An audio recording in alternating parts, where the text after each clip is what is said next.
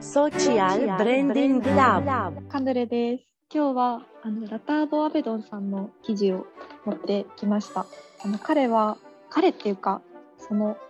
性別はないんですけど、うん一旦全部みたいな感じで彼って呼ぶんですけど、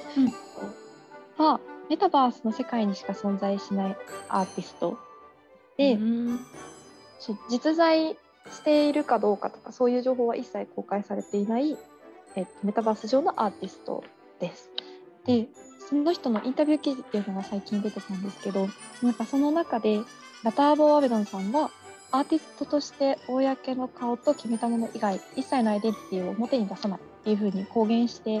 いて、なんかその存在の曖昧さが持つ意味みたいなことをお話しできたらなと思って持ってきました。ちょっと前にあの韓国から、えーと韓国アイドルとしてデビューした設楽さんっていう子がいるんですけど彼女がデビューする時にちょっとこうタイ出身の子ででその子がその子のお父さんが政治的な立ち位置があったからで彼女自身が普通に人間としてその父を尊敬しているっていうのを結構公言していてちょっとそういう政治的なポジションがある人をデビューさせるのはどうなんだみたいなので少し揉めてたのとかも見ていてうんうん。その設楽さん自身のアイデンティティとその出生だったりとか親が持っている思想っていうのは個人としてはまた別の思想を持っている一個人なんだけどもやっぱりそういう彼女の周辺の事柄っていうのは彼女自身に紐付いてしまっていてそれがこうネガティブに働いてしまったのがそのニュースだったかなと思うんですけどなん。かそういうものから完全に切り離された存在としてこのアーティストさんはいるぞっていうのが結構面白いなと思って持ってきてみました。えー確かに。なんかめちゃくちゃやっぱ人ってそのバックグラウンドとかも見て判断するじゃないですか。結構、うん。なのでなんか全くそれがないっていうのは面白いなって思ったんですけど。うん。うんうん逆になんか私はちょっとこのひ人というかこのアーティスト初めて知ったんですけどなんかどういう流れでというかどういうふうに人気に話題になっていったんだろうっていうのはなんか気になりました。確かに。人気なのかな？なんかでも私この記事で初めて知りましたうん存在自体は。本当だ。オフラインには存在せず、自らをインターネットで生まれたと称している。疑問なんですけど、あの、匿名であ別のアバター使って活動してるアーティストたちと何が違うんですかねなんかすごい仰々しい感じに言ってますけど、あの、ツイッターとかでうん変なし、イラストのアイコン使って作品発表してる、よくもう大量にいるあのアーティストたちとはなんか違うんですかねっていうと、なんか立ち位置としてはうん。一緒な感じしますよね。そこをまあ開示しているかしてないかっていうところうんで言うと、そうですね。まあ、でも彼らのイラスト描いてる人たちをあんまりよく知らないんですけど、という人として再定義し直してるかなのかなって思ったんですけど、あの基本的には同じだと思うんですけど、ツイッターで例えば、じゃあ、あって名前で絵あげてますっていう時に、あは、えっと、私は男性でも女性でもなく、どこで生まれて、どういう思想を持って作品を出していますっていうのを発表して私は「あ」というアイコンであるっていうのでうん。アーティスト活動をしていたら多分全く同じ存在うん。だし実は裏にいるけどフロントの見せ方として「あ」っていう人間でやってますっていうことであればなんかそれはまたちょっとなんて言うんでしょう。やっぱり後ろに何か実在の人がいてその実在の人が持っている社会背景がある感じがしてくる。そういうのやってる人もいるんですかね。炎上で話題になってた。トレースで話題になったイラストレーターの人とかも、まさになんか、そこそこ別に無名ではない男の人が女性のイラストレーターっていう別の人間として活動していて、まあ、そっちがあの盗作で話題になったうちになんか多分ネットでいろいろ特定されて本人まで写真とかから特定されてバレたけれど、あの人とかもちょっとその全然自分とは切り離した性別も違う人間としてイラストレーターとしてもうゼロベースで活動して一つアーティスト像を作り上げてたって意味ではなんかうんうんうん、同じような感じこれと例なのかなっていうのをちょっと思ったりとか。確かにそれはすごく近そう。なんかこのアーティスト、アベゾンさんの場合は、それこそなんか、まあ、ジェンダーに縛られないとか、まあ、そもそもその実在しない実インターネットで生まれた人みたいなそういう設定がもうそもそもあるかもですけど、なんか今はこう新しいものとして捉えられてますけど、なんか今後そのわかんないですけど、そのこのアベドンさんの息子みたいなのも新しく出てきて っていうのがあったらなんかそういう意味であなんだろう新しいバックグラウンドになりそうですよね。インターネットので生まれたアーティストが父でみたいな。でもその人ももう実在しないものだからうんなんかどこまで 何が本当かわかんないみたいな。しかもこのアベドンさん自体もあれなんですよ何人で構成されてるかわからないうんうんうんううん。ん。実は裏側に100人規模のなんか グループがいたりするかもしれないっていう、そういう存在の曖昧さもあとあそうだ。あとこの存在が面白いなっていう風になってたのがこのまま、まあ、中の人って言っちゃうとちょっと夢がないですけどうん。うんうん。裏側にいる人間がこの像を引き継いでいくことでこの存在って永遠に存在できるじゃないですか。うん永遠に生きられるアーティストが作れるっていう。だからこの人がめちゃめちゃ人気アーティストになったら永遠に作品出し続けられる人気アーティストになれてしまうっていうのが面白いなって。年を取らないビートルズ的な。そう。そうそうそうそう。ビートルズの新しい作品がずっと出てきてうんうん。ずっと人気アーティストとして活動していくみたいなことが可能になるでもそれ確かにそれで言ったらあれじゃないですか、ドラえもんとか作者いないはずなのに次々新しい話。いや確かに今の時代に適応した話がどんどん生まれていくとか、もしかしたらメタバースかもしれないです。本当です確かになんかすごいあの近いというかその昔だとっていう話で言うとなんか例えばあのうなぎ屋さんで今8代目ですみたいな人っているじゃないですか。うんうんうん。でもちろん多少味は変わってるかもですけどそのタレを継ぎ足し継ぎ足しもう昔から同じレシピで作ってるんですみたいなのって、一応8代目っていう顔は変わってますけどある意味その裏ではこのうなぎをずっとひうなぎじゃないですけどうなぎの味付けとかをこう引き継いうでん。何代目まで、まあ、永遠に語り継ぐみたいな話で言うとなんかそれのオンライン版っぽい感じはちょっとしてでしかもそれが今顔っていうよりはもうアーティストとして別に裏に誰がいるとか分からずうんうんもう永遠に引き継がれるみたいなのはなんかインターネットならではなのかな。お店とかもそうですね。だってお客さんはそののれんに会いに来るというか、そのお店の味に会いに来てて、別にうんその中にいる人がフランチャイズのコンビニみたいなものなんですかね。それ言っちゃえばもう。そうですよね。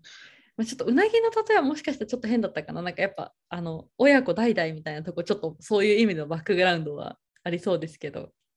のアベドンに関してはうんうん中中の人って言ったらいいかわかんないですけど、わかんないっていうのはすごい面白いかも。うんもしかしたらこの中の人が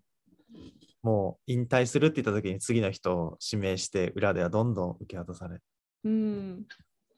へえ、おしゃれやん。あとなんかこれで結構面白かったのが、なんかその存在の定義が曖昧だからこそコミュニティを超えられるってことも言ってて、うんうん。それも面白いなって思ったんですよね。やっぱりなんでしょう。女性がなんちゃらっていう主張をしたとかうん日本人がなんたらっていう主張をしたみたいなのってどうしてもこうついてくるけどうん。それがないからこそなんでしょう。女性としても男性としても話すことができるしうんうん。うんなんだろう本当に一個人として発信するっていう立ち位置になるのがすごい面白いなっていうのも思いました。なんかこれぐらいあれぐらいこう高次元のアーティストになってたら結構よくその2ちゃんとかでもあのネカマみたいな こととかってあると思うんですけどなんかもうそれってもう、ある種その性別を特定した話し方をしてる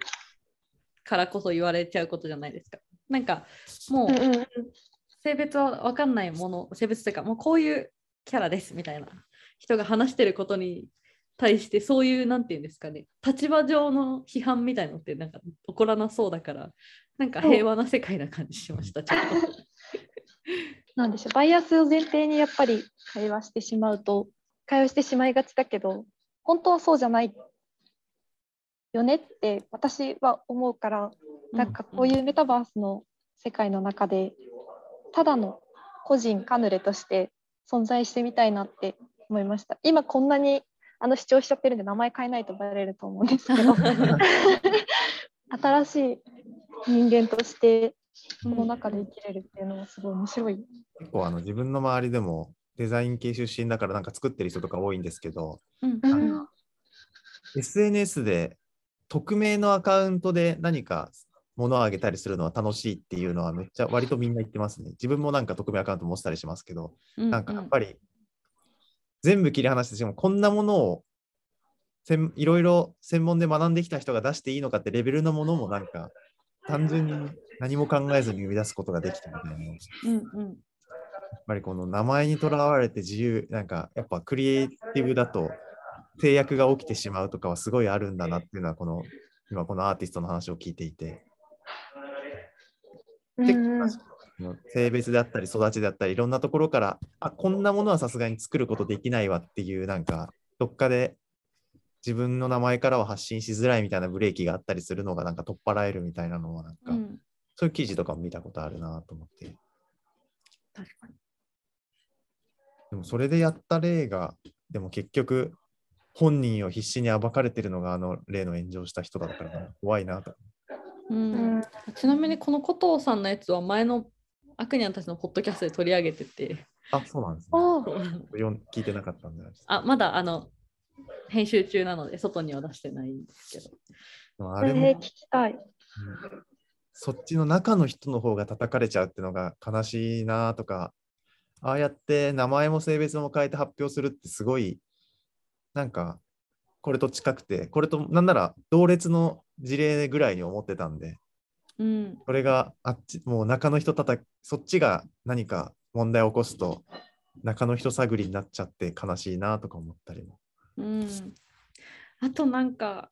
これもちょっと雑談の範囲ですけどなんかこれがそのそれこそ誹謗中傷が起こることって自分が匿名であるからみたいなのもあったりするじゃないですか。でなんかもうその誹謗中傷してるアカウント自体はもうかなり特定のなんか 政治思想とか持ってたりするからなんかバックグラウンドもクソもって話ですけどなんか、あの今ってこうアーティストとかってリアルでも名前出てる人に対しての誹謗中傷になってきますけどこういうメタバースでのアーティストが増えてきた時ってそういう対人にこう石投げてやろう根性の人ってなんかこういうメタバースにで生きてるアーティストにも誹謗中傷するのかなっていうのはちょっと気になりました。ああ、確かに。確かにでも一応仮想世界には存在しますからね。うんうんうんうん。なんかこの仮想世界に存在するアーティストへの誹謗中傷が法的にどう裁かれるのかとかめっちゃ気になって人じゃないからなでもんか人が運用してる時点で、なんか変な話、あの、ツイッターとかでの誹謗中傷と何ら変わりのない気がしそうですよね。うん確かに。でもなんか法的処罰を与えるにしてもうん本人が出てきづらいからなんかやりづらそうですよね。あできるのかな弁護人を代理に立ててみたいな。うん結構あの、なんかあの、VTuber とかが誹謗中傷に対して法的措置取りますとか、そういうニュースとかよく見かけたりするから、なんかそれと変わらないのかもしれないなって。あーそっか VTuber とかまさになんか性別も不明で、うん、見えない状態で、その人、別の人間が、その人が勝手なんかアーティスト活動しているって形になったりするから、結構近いのかなとか今思った。うんうんうんそれがめっちゃ近そう。それこそ過去にしたいいことも悪いことも全部脱ぎ捨てられるわけじゃないですか。新しい存在になってしまえば。だからなんか悪いことしようと思えばいくらでもできちゃうのはうん怖くはありますよね。ちょっとアーティストって存在から離れますけど、自分にそういう悪いレッテルがついてしまうっていうのが行動の制御になることもあるじゃないですか。時代の価値観が変わっていく中で何がわ悪かったって移り変わっていくから、やっぱり切り離せるのはいいなとか思っちゃいますけどね。よくないもしかしたら。うん。良くない発言かもですけど、例えば自分がその頃は普通に発表してい、20年前にもう世の中に支持されて発表してた作品が、今の価値観ではもう本当に何やってんだってものになってるとかもありえるじゃないですか。うん。うんうん。これが名前を変えても前のやつが暴かれたら、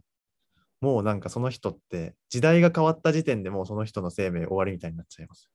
あうん、本当は良くないって言いつつやっぱりその数十年前とか例えば芸人お笑いとかは結構センシティブなネタ触れるのもなんかうん笑いで、その時の社会の文化だったっていうのとかもあるじゃないですか。それが、うんうんうん、今別の名前でアーティストでか例えば活動しててもそこ引っ張られて掘り出されて今の活動が制限されちゃうっていうのはちょっと悲しいとこもあるのかなとか思ったり。そうですよね。いや、なんか、うん前なんかなんかの芸人さんかなんか、かなりタレントさんかのインタビューかなんかで、その、当たり前ですけど、人って意見とかスタンスって変わるものじゃないですか。まあ、もちろん、うん。あの超絶差別主義野郎が一生そのままの可能性ももちろんあるけど なんか例えばちょっと差別的な発言とかやっぱ時代としてあのその別に発言しても問題視されない世界観だったからなんかやっぱ特に問題視せず自分は発言してたけどやっぱ時代が変わってきてあこれって言っちゃいけないことなんだなっていうのを学んでこう変わるとか、まあ、ドラえもんとかねそういうのもそうかもですけど、なんか当たり前ですけど変わっていく中でなんかこのなんか過去にもしかしたらそれをその時代の流れでやっちゃってたけど全然変わってるものを現在を見ずにこう過去ばっか批判しちゃう風潮はなんかどうなんだろうってやっぱ個人的に思いますよね。うん。うん。なんかね若い頃にそういうなんでしょう間違ってるけどみたいな経験をうんできない世界っていうのもなんかそれはそれでうん。嫌ですもんね。黒歴史なんて若い頃は一回くればいいっていう。いやもうなんかこの年になっても量産してる気がします、ね。します。します今こうやって意気揚々と話してる話もいつかなんかあれ？これ恥ずかしいこと言ってるってなるかもしれないし。いや確かにこのポッドキャストのあの 遺産が。そうですね、これを残っちゃって。というわけで今回は存在が曖昧なアーティストについて お話ししましたありがとうございましたありがとうございます。